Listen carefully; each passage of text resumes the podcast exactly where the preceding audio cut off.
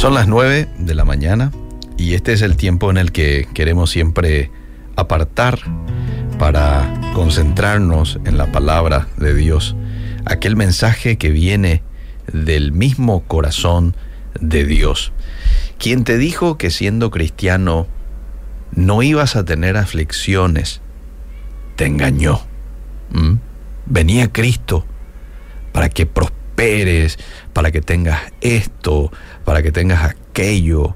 Bueno, hay una prosperidad que obviamente una persona que acepta a Jesús en su corazón va a experimentar, pero es una prosperidad integral, no necesariamente material, limitada en lo material, no, la prosperidad con Cristo va mucho más allá. Hay que medirlo en términos de prosperidad, de salvación, por ejemplo. Uno tiene salvación, uno sabe que cuando parte de esta tierra va al lugar ese que Jesús dijo está preparando para cada uno de sus seguidores. Pero estando aquí en esta tierra ya uno puede disfrutar de todo lo bueno, de todo eh, lo lindo que Dios hace experimentar a una persona que a Él le sigue. Pero las aflicciones, bueno, forman parte del proceso. Forman parte del proceso. Aún Jesús, el Hijo de Dios, tuvo que pasar por momentos de aflicción. Todos los que estamos en este mundo vamos a tener aflicciones, tarde o temprano, de cualquier tipo. Y le podemos poner nombre a estas aflicciones. Deudas, enfermedades, problemas familiares, muerte, algún tipo de pérdida, etc. Cada uno de nosotros debe ser conscientes que estamos expuestos a enfrentarnos con problemas de toda clase, que en momentos determinados nos van a desanimar al punto que probablemente vamos a considerar que las cosas quizás nunca van a mejorar. Fíjate lo que Jesús mismo dijo, por ejemplo, en cierta ocasión, Juan capítulo 16, verso 33, estas cosas os he hablado para que en mí tengáis paz. En el mundo tendréis aflicción, pero confiad, yo he vencido al mundo. En primer lugar, este pasaje nos aconseja a que tengamos paz. Según el diccionario, uno de los conceptos de paz es virtud que pone en el ánimo tranquilidad, sosiego, opuestos a la turbación y las pasiones. Entonces podemos decir que lo que Jesús nos quería transmitir era que teníamos que estar tranquilos en Él. A veces estamos tan turbados que lo menos que hacemos es darnos cuenta de que en Jesús estamos seguros. Entonces, en primer lugar, este pasaje que acabo de compartir tiene el deseo de que tengamos paz. En segundo lugar, reconoce que vamos a tener aflicciones, es decir, no puedo yo evitar el enfrentarme a situaciones que me van a llevar a la aflicción. Pero Él mismo nos motiva a tener paz en medio de esas situaciones que son imposibles de evitar a que se den. Y en tercer lugar, nos invita a confiar en Él. Confiad, dice. Yo he vencido al mundo. Confiar, según el diccionario, es esperar con firmeza y con seguridad. En pocas palabras, lo que Jesús nos estaba diciendo aquí o estaba diciendo a sus discípulos en este pasaje y nos dice a cada uno de nosotros es de que tenemos que esperar porque es seguro totalmente que Él hará algo.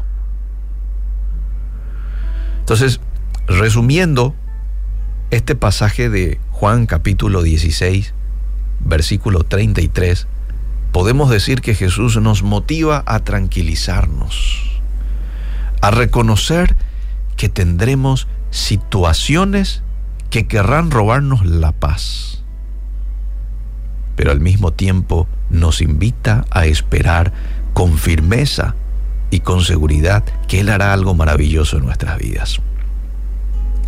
Hay una canción muy linda de Roberto Orellana, en donde precisamente habla de la paz de Dios y dice, oh, qué lindo es tener la paz de Dios.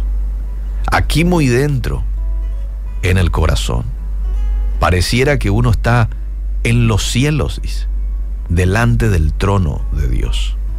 Y no es que uno esté en el cielo, está aquí en la tierra, en medio de las situaciones difíciles, pero tienes lo que uno va a tener en el cielo, la presencia de Dios. Y esa presencia de Dios te envuelve en una paz y en un gozo que solamente su presencia te lo puede dar. Si de algo debemos estar seguros en esta mañana es que Dios nunca nos deja solos. Él está contigo, hoy oyente. El otro día me decían, te escuchan mucho desde el Hospital Nacional. Les envío un saludo. Eh, el otro día nos escribían también desde el IPS, muchos que están con Radio Bedira. Bueno, quiero decirle a todas esas personas, o que nos escuchan desde la cárcel, o que nos escuchan desde sus casas, oficina, pero que hoy están pasando por un momento de dificultad. Dios nunca deja solo a sus hijos. Nunca. El enemigo probablemente te habrá querido eh, hacer creer de que vos te estás bancando solito, estás en el camino, estás en medio de un desierto solo y eso te desespera. Pero eso es una mentira. Dios está contigo. Él siempre está pendiente de nuestras necesidades y de las situaciones que estamos viviendo. Todo ello nos debería llevar a mantener la paz que Él quiere que mantengamos y sobre todo a esperar con firmeza lo que Él seguramente hará porque es Él y nadie más que Él el que tiene la última palabra en cada situación. Así que hoy quiero invitarte a mantener la paz a pesar de las situaciones difíciles que se te presenten.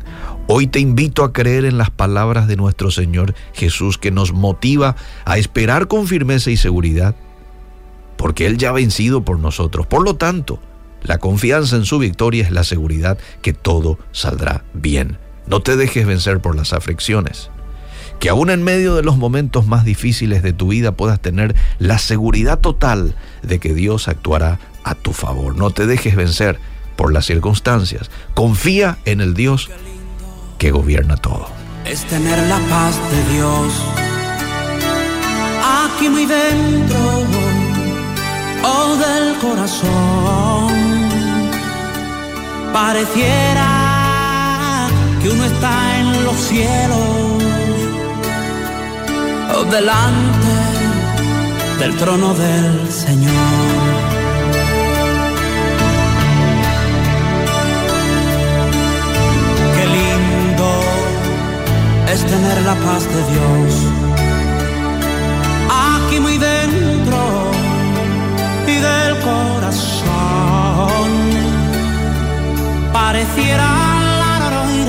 Que uno está en los cielos